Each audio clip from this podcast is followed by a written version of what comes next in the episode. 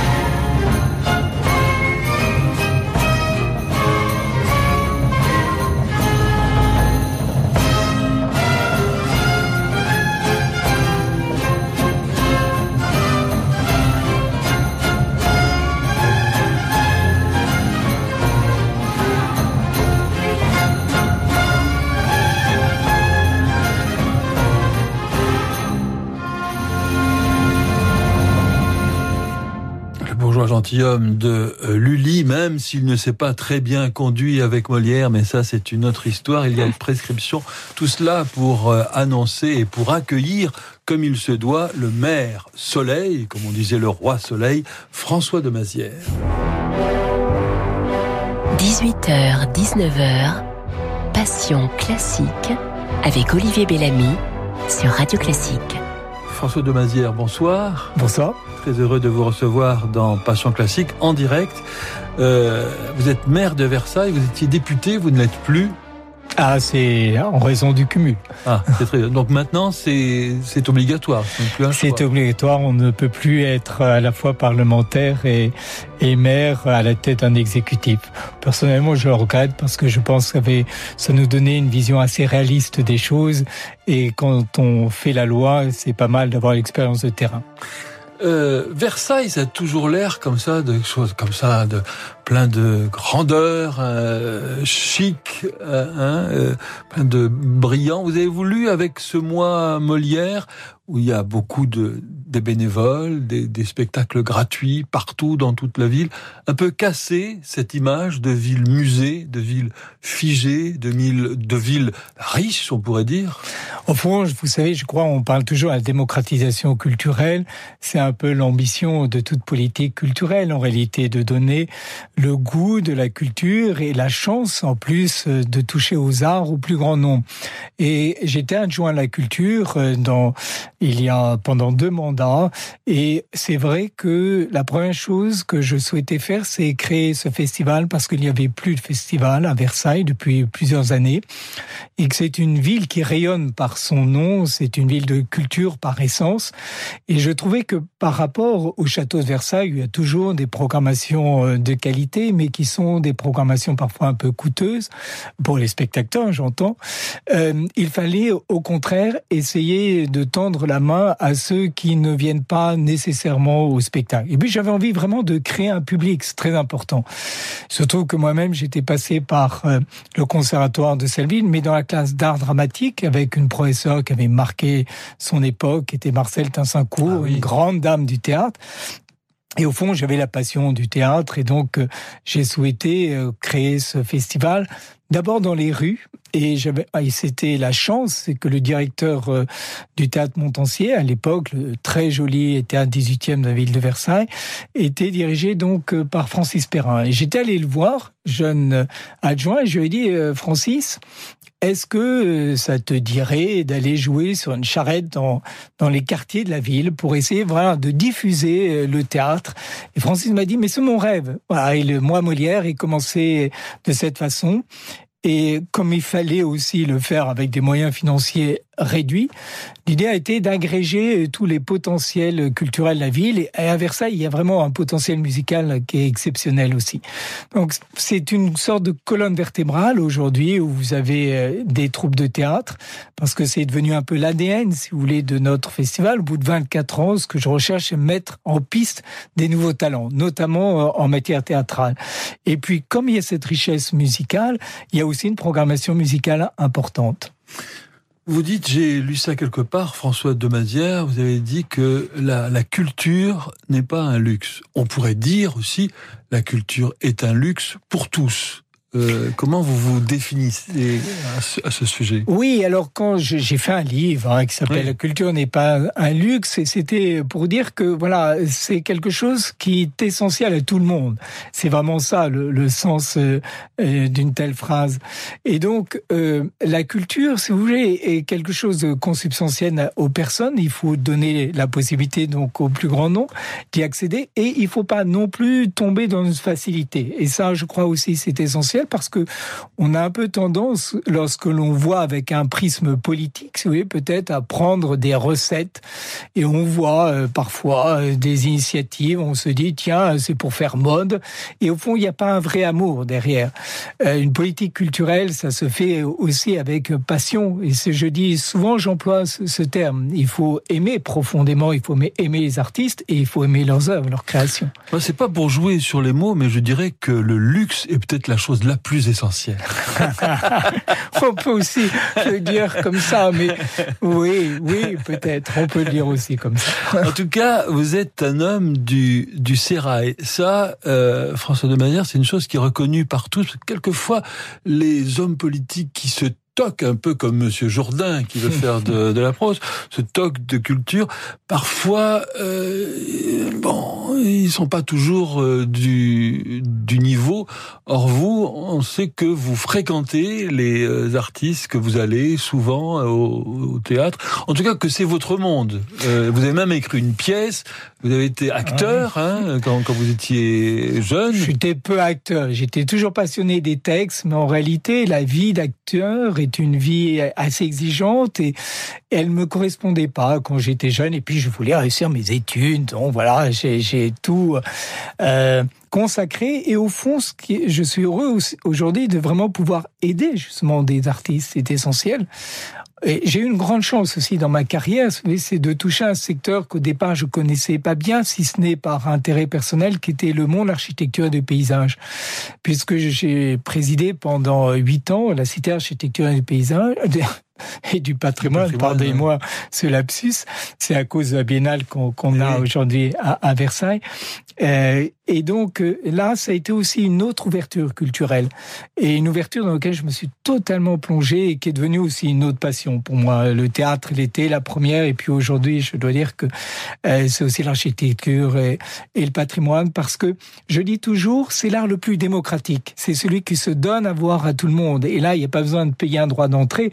Et je dirais même, il, il s'impose à vous. Et c'est là où la notion de beauté est importante parce que souvent, euh, on n'est pas assez exigeant sur ce que l'on donne à voir dans les villes, surtout peut-être euh, ces derniers temps. Donc euh, il faut avoir ce regard exigeant et c'est aussi le rôle d'un maire. François de Mazière, euh, vous avez entendu que les, les, les conservatoires, alors c'était à, à Paris hein, à un moment donné, peut-être par euh, des équipes euh, euh bobos euh, un peu plus à gauche et qui ne connaissaient pas ce qui se passait dans les conservatoires, qui ont dit à un moment donné des propos à, à l'emporte-pièce, qui ont dit oui, les, les conservatoires c'est élitiste, ça, ça concerne, etc. Quand vous avez entendu ce genre de propos, comment avez-vous réagi?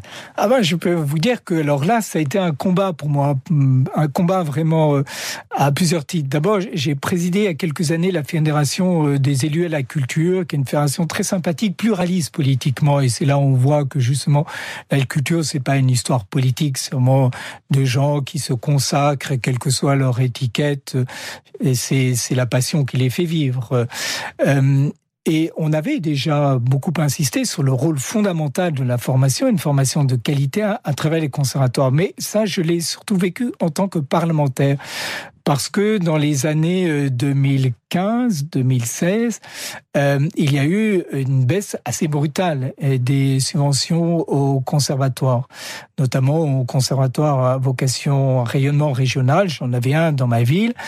Et comme pendant des années, en tant qu'adjoint à la culture, je savais le rôle fondamental vraiment de ces centres de formation, là, je me suis vraiment battu.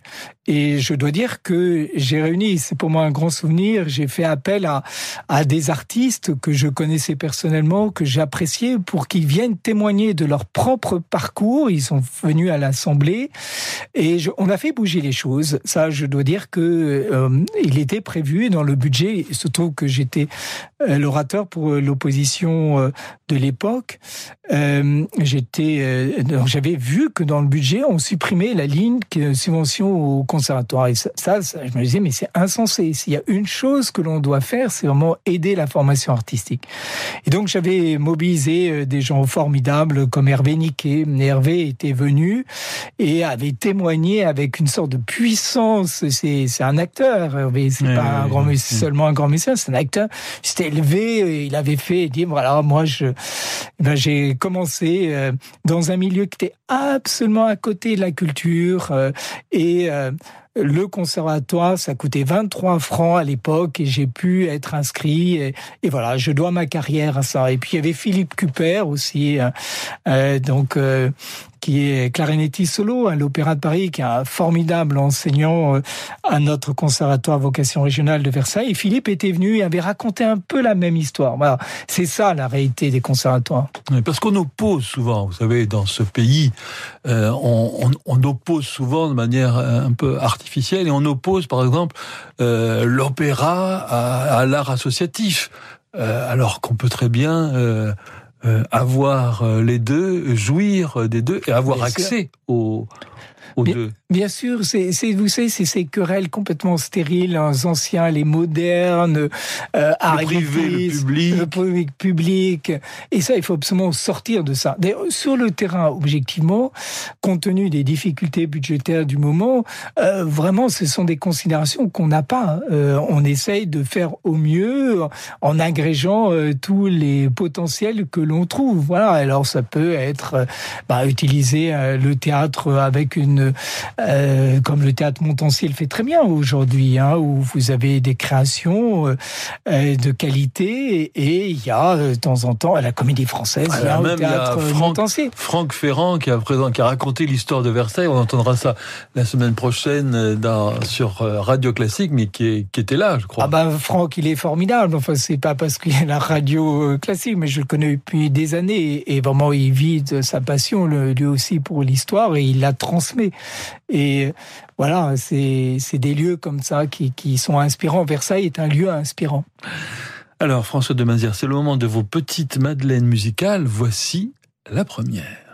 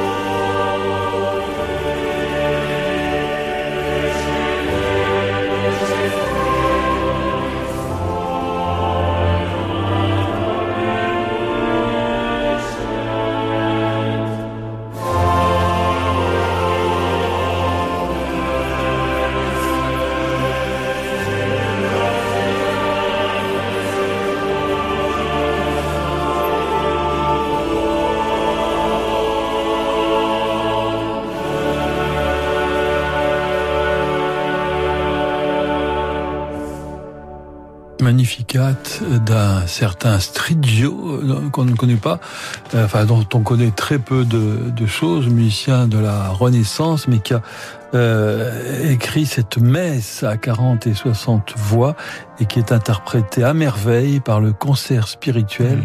dirigé par Hervé Niquet. Alors François de Mazière, pourquoi ce, ce choix?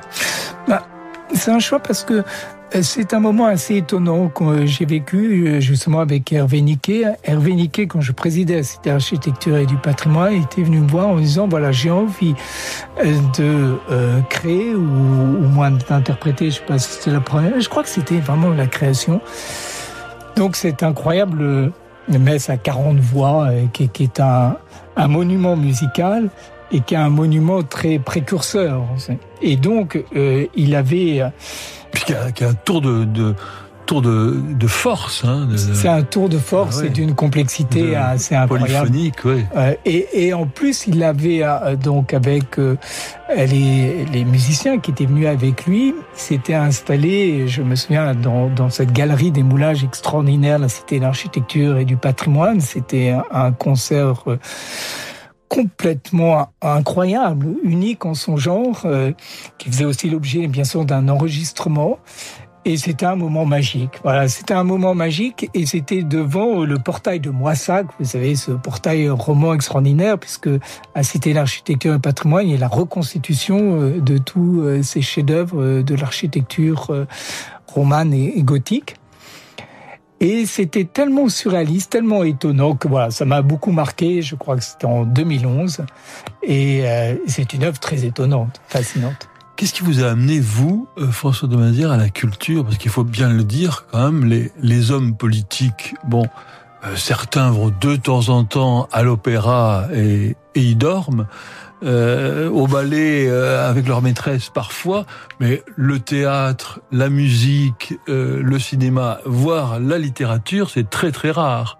Alors, vous êtes quand même une, une exception. Qu'est-ce qui vous a amené, vous, à, à la culture? Ah ben, Tout simplement, je pense que c'est le goût. Et alors, j'ai eu la chance aussi d'avoir euh, des parents. Euh, mon père adorait la peinture. Euh, nous étions traînés souvent quand on est petit par mes parents dans les musées. On a pris goût. Et j'ai mon frère, j'ai un de mes frères qui est peintre d'ailleurs, qui vit de peinture après avoir fait des études de HEC. Vous voyez, donc il a tout quitté pour faire la peinture depuis des années, médecin.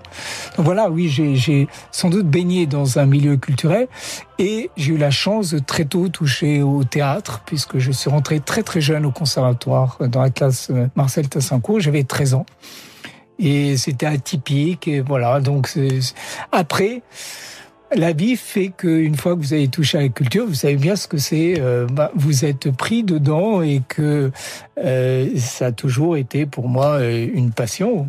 Et pourquoi vous n'avez pas continué? Parce que je sais que vous avez écrit une pièce aussi, comme je l'ai dit tout à l'heure, mais pourquoi vous avez été happé par... Si c'était qu'une, vous savez, ah il, y a, beaucoup d'écrivains qui écrivent, sont des écrivaillons comme je dois l'être, malheureusement, et, c'est ma petite passion d'écrire des pièces. Et vous avez été attiré par la, par la haute fonction publique euh, parce que j'avais, par sans doute, là aussi l'exemple de mon père, le goût du service public. C'était vraiment une notion importante euh, dans, dans ma famille.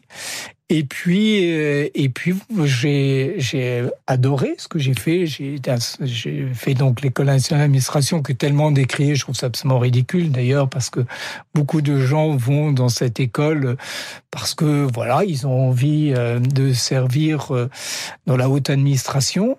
J'étais dans le corps préfectoral, j'étais très heureux. Et ma première, d'ailleurs, c'est là où, effectivement, quand vous dites, quand on a fibre culturelle, ça vous tient, parce que j'étais jeune directeur de cabinet. Et tout de suite, il y a une chose qui m'avait intéressé, j'étais dans l'Allier, il y avait des merveilleux métiers d'art. Et euh, j'avais proposé à mon préfet, pendant les vacances, il y avait une cour centrale dans cette euh, mairie euh, de Moulins, qui est par ailleurs dans cette préfecture de, de Moulins. Vous voyez, mon histoire personnelle me rattrape maintenant dans cette préfecture. Et on avait exposé tous les artistes, car ce sont des artistes, ces artisans qui étaient meilleurs ouvriers de France Et, c'est ça que je veux dire euh, à travers vos questions, c'est qu'au fond, euh, cette sensibilité à la culture, elle peut s'exprimer de tellement de façons. Et c'est la beauté aussi de notre pays euh, qui, comme l'Italie, vit d'un héritage extraordinaire. Et, qu'il faut chérir et protéger et, entretenir. Et entretenir. Hum. Et, après, j'ai passé plusieurs années au ministère des Finances et, et j'ai eu la chance là aussi c'est un peu inattendu de, d'être directeur général à la Fondation du patrimoine euh, dans les premières années de la Fondation du patrimoine. Et là, j'ai touché au, justement à la défense du petit patrimoine de proximité. C'était tout à fait passionnant. Et c'était l'approche justement privé-public. C'était assez nouveau. Et on parle beaucoup aujourd'hui de la Fondation du patrimoine, notamment l'incendie dramatique euh, de la cathédrale Notre-Dame de Paris. Euh, mais c'est c'était quelque chose de nouveau dans le paysage culturel. Donc cette passion du patrimoine, euh, maintenant je l'ai et j'ai la chance d'être maire d'une ville merveilleuse pour son patrimoine. Et ce qui est intéressant aujourd'hui, puisque j'ai cette euh, charge euh, de maire, c'est de à la fois euh, rénover le patrimoine et on a fait un énorme travail avec mon équipe sur la rénovation euh, du patrimoine dans notre ville, notamment une opération assez spectaculaire qui est l'ancien hôpital Richaud, qui était un, on va dire l'hôpital royal au, centre-ville. Et cet hôpital était une ruine totale, si vous voulez. Propriété, euh, une histoire assez compliquée. L'État en était devenu euh, propriétaire pour faire un projet qui n'avait pas mené à bout et c'était vraiment euh, un grand squat. Et on a fait une rénovation qui est assez spectaculaire, qui est belle. Et au centre, vous avez une chapelle circulaire qui a été faite par un architecte qui s'appelle Darnaudin. On est vraiment à la fin, si vous voulez, du règne de Lucé, juste avant la Révolution française. Et c'est une chapelle merveilleuse. Et comme elle a été déconsacrée, on en a fait un lieu culturel. Voilà, c'est typiquement quand vous avez la passion de la culture, on l'exerce comme on peut. François de Mazière, voici maintenant votre deuxième petite Madeleine musicale.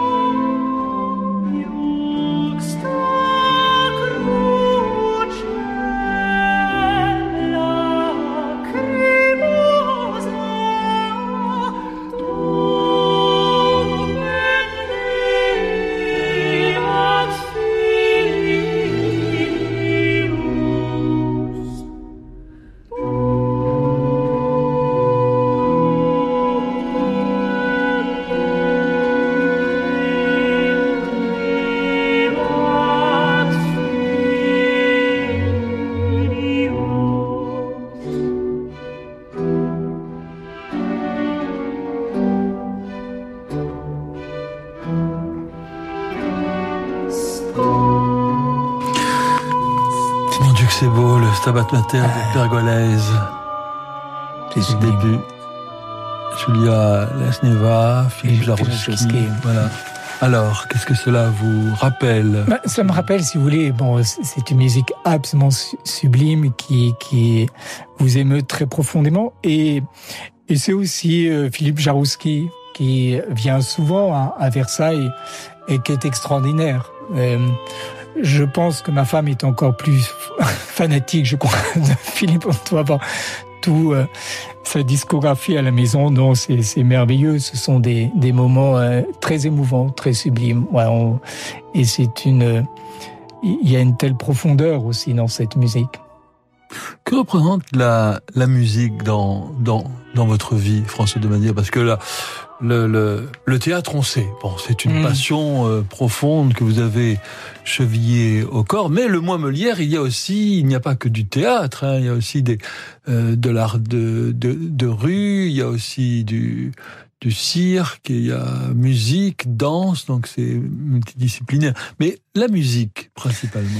La musique, je, je, suis naturellement, si vous voulez, plus orienté vers euh, d'autres formes d'expression artistique, c'est vrai. Je suis, euh, euh, je fais une programmation de théâtre et je l'assume parce que je connais. Oui, vous êtes directeur artistique du mois, du mois Molière. Absolument, oui. Et la programmation... Là, il n'y a pas de cumul des mandats. Vous pouvez être maire et directeur artistique. Tout à fait. Et je pense, si vous voulez, qu'en matière de théâtre, je, je peux le faire parce que, comme je vous expliquais, je suis passé par le conservatoire, euh, certes, euh, vocation régionale, pas le conservatoire de Paris, mais, mais tout de même, c'était un très bon conservatoire. On avait des, des, acteurs et actrices qui sont très célèbres, sont passés par cette école de Marcel Tassancourt. Et voilà, là, en ayant commencé très jeune, je, je sais que j'ai cette capacité, si vous voulez, et je ne manque jamais depuis 30 euh, ans un festival d'Avignon, parce que Avignon est hors catégorie, c'est extraordinaire ce, ce bain de théâtre que l'on peut faire chaque année.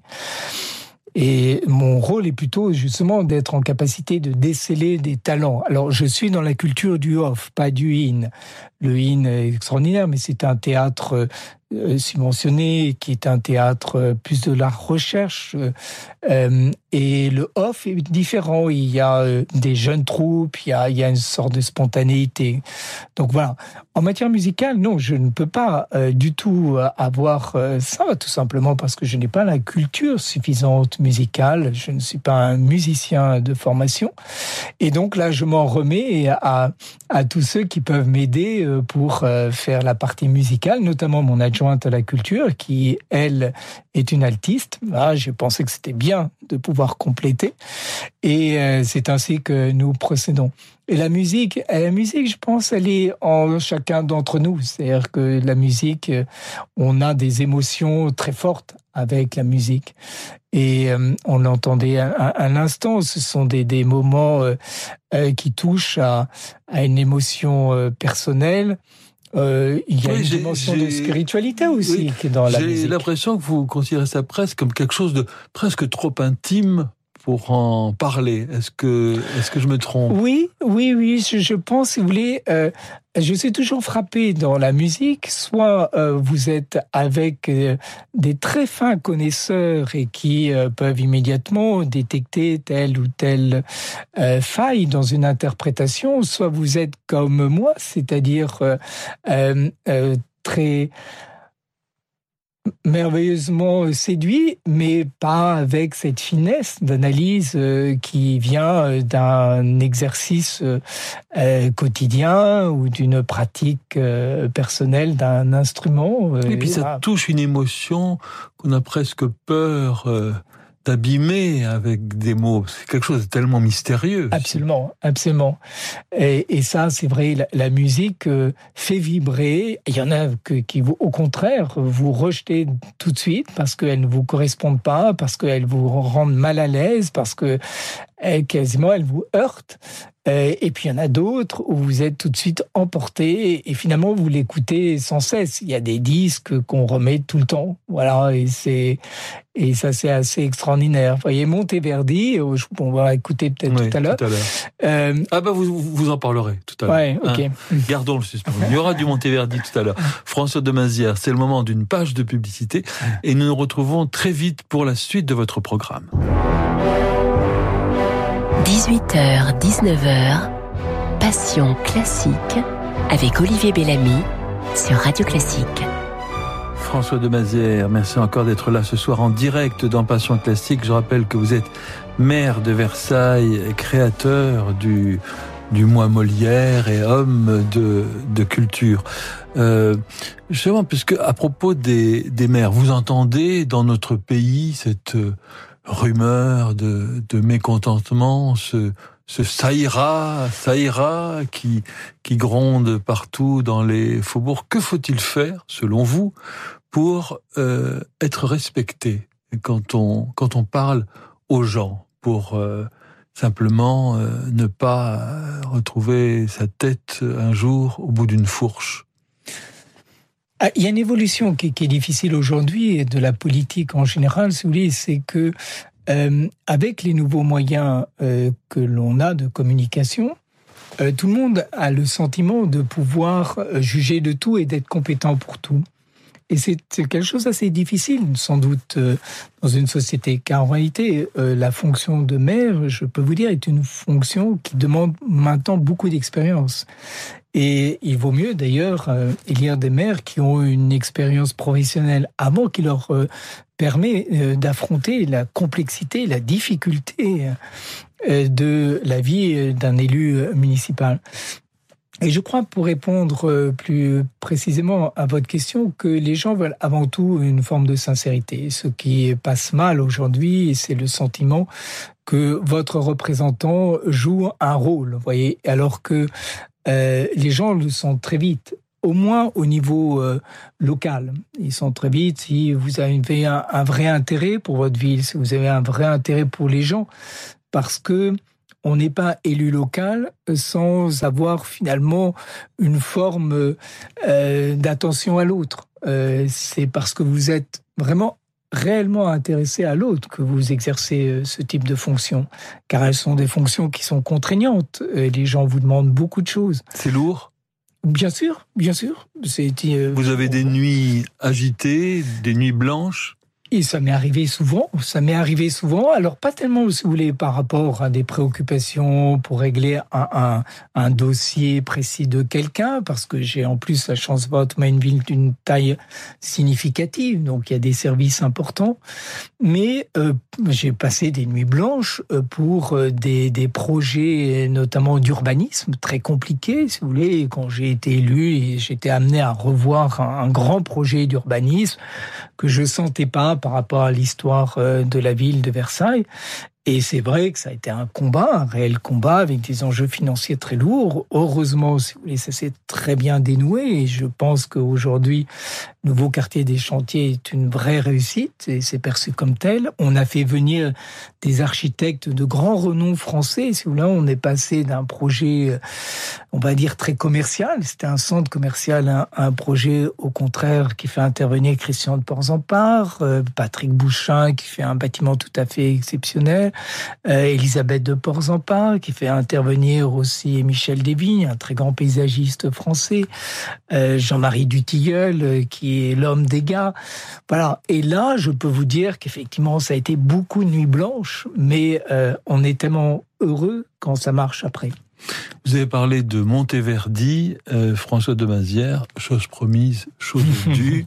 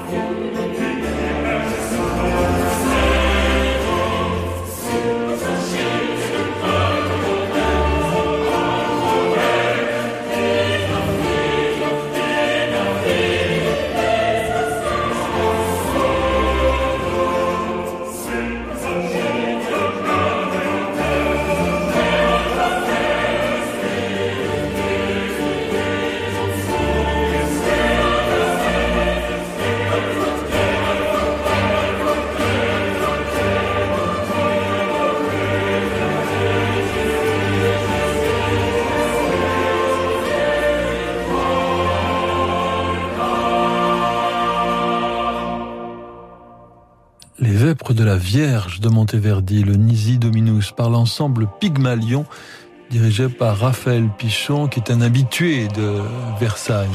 Oui, c'est vrai que j'ai choisi un peu aussi des heures en fonction euh, de d'ensemble que je connais. C'est sûr que Hervé Niquet, je connais bien Hervé j'admire beaucoup son travail. Et de même, Raphaël Pichon, euh, qui est un enfant euh, de Versailles. Je peux me permettre cette expression parce que son père était un adjoint dans notre équipe municipale et c'était lui-même un, un, musicien. Et j'ai connu donc Raphaël adolescent qui a été formé. C'est là où on voit l'importance aussi hein, des formations initiales. C'était par Jean-François Frémont qui est euh, à l'église Notre-Dame, qui est chef de chœur et qui fait un travail extraordinaire, euh, un travail dans une forme de modestie, mais qui a un impact énorme. Et Raphaël Pichon a cette formidable carrière qu'il mérite parce que c'est un non seulement euh, un très talentueux musicien, mais c'est aussi quelque part une sorte de chef de troupe. C'est avec son ensemble Pygmalion. Et euh, récemment, euh, il, a donné les verbes de la Vierge, euh, la chapelle royale, et c'était extraordinaire. C'était extraordinaire.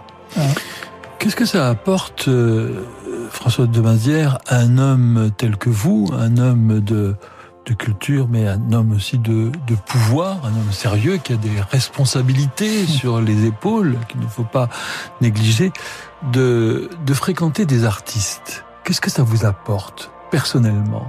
Bah, D'abord, si vous voulez, d'une certaine façon, alors par euh, tempérament personnel, je me sens très bien avec des artistes. Et je dirais parfois, je me sens, oh, j'exagère à peine, mais je me sens mieux avec des artistes qu'avec certains politiques. C'est indéniable. Vous voyez, les conversations d'un artiste m'intéressent euh, souvent un peu plus. Faut pas trop le dire, mais qu'une conversation de politique parce que il y a vraiment cet échange euh, sur euh, le fond et sur la création. Euh, fondamentalement, si vous voulez, ce qui, je crois, unit tous les artistes, c'est ce goût de créer. Et ce goût de créer, on peut l'avoir quand on est mère aussi. C'est une chose que je, si j'aime beaucoup mon mandat, c'est parce que j'ai le sentiment aussi qu'il y a une petite dimension artistique à travers la création que l'on peut faire. Est-ce qu'on peut encore, est-ce qu'on peut encore créer? Euh, parce que finalement, dès qu'on dès qu'on a une, idée, on a contre soi forcément euh, des gens qui sont systématiquement contre. Et ça, c'est le propre, justement, si vous voulez, le créateur, c'est quelqu'un qui est capable, par son énergie propre, par sa conviction personnelle, de surmonter ces obstacles. Et je crois, quand je parle de, de ces chefs de chœur et d'ensembles musicaux, il faut une énergie extraordinaire, il faut une passion incroyable pour arriver justement à surmonter tous ces obstacles.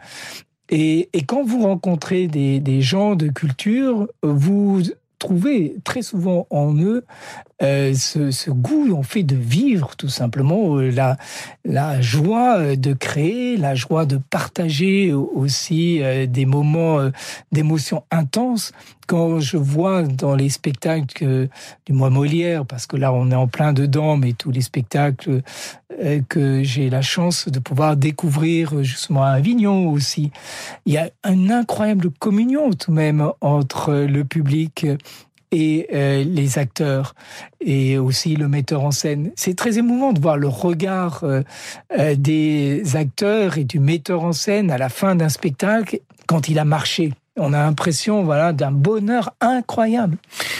Qu'est-ce que vous pensez de certains actes de provocation artistique Au château de Versailles, par exemple, il y a eu certaines installations qui ont réveillé la, la colère de, de, certaines personnes, alors que certains diront euh, conservatrices et que d'autres diront simplement euh, éprise d'harmonie. Quelle, est votre position à vous? Ma position, si vous voulez, elle n'est pas, je pense, et c'est au cas par cas, bien sûr, qu'il faut réagir. Ce qui est très énervant, si vous voulez, c'est l'utilisation pour des raisons euh, médiatiques euh, du scandale. Parce que là, vraiment, quelque part, pour moi, c'est presque une trahison par rapport à sa propre conviction d'artiste on utilise un moyen. Euh, quand c'est autre chose, quand c'est une vraie démarche artistique, quand c'est quelque chose de très profond et de sincère et de pas calculé, euh, ça se respecte. Mais quand c'est pour faire parler de soi, ça se respecte pas beaucoup à mes yeux.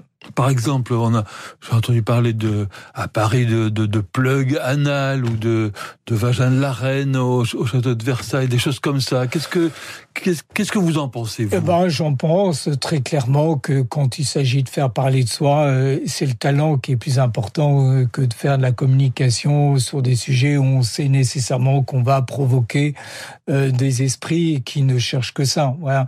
Et, et ça réduit alors le travail formidable que font tellement d'artistes. Moi, vous savez aussi ce qui que ce que je vois, c'est que la vie des artistes est souvent difficile. Vous avez des enchambres extraordinaires qui vivent avec très peu de choses. Vous avez des jeunes troupes. Quand je vous ai, c'est vraiment l'ADN du festival que j'essaie de, de, porter aujourd'hui, déceler ces talents. Et quand je vois euh, que leurs difficultés, et quand je vois aussi ceux qui sont capables de faire dans ces difficultés, ça m'énerve vraiment, je dois dire, ceux qui utilisent le star system et les facilités de la communication. Vous avez écrit d'ailleurs un, un, livre pour euh, nous préserver de, de, de, la, de la télévision, enfin pour euh, un petit peu nous, nous oui, nous, nous alerter sur les, les dangers de la télévision spectacle. Oui, c'est ça. Je pense, bon, c'était une comédie effectivement que j'ai faite il y a quelques années sur ce sujet. S'appelait Comédia cathodique, oui, parce que effectivement.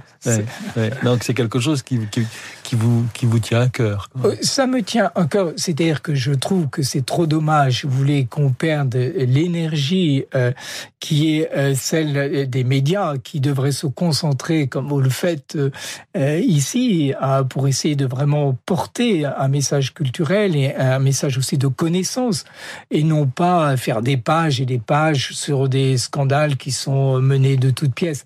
Là, il n'y a pas de sincérité, si vous voulez.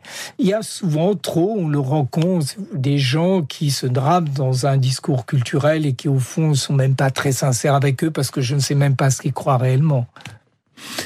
François de Mazière, vous avez choisi la mort de Didon de Purcell. À chaque fois que vous l'entendez, cette mort de Didon. Ah, c'est extraordinaire parce que là, c'est euh, vraiment là aussi, euh, ça, touche euh, aux fibres intérieures de la personne, au plus profond. Voilà. Et en plus, c'est euh, c'est un peu lié aussi. Alors, Jessie Norman est quelqu'un qui m'avait fasciné très jeune parce que à un moment, mes parents habitaient à Aix-en-Provence et je me souviens, alors j'étais euh, jeune, je sortais de l'adolescence, jeune adulte et euh, et je me souviens de Jessie Norman, ça, je dois dire que là, ce sont des chocs esthétiques et, et, et je suis content de, de le rappeler ça.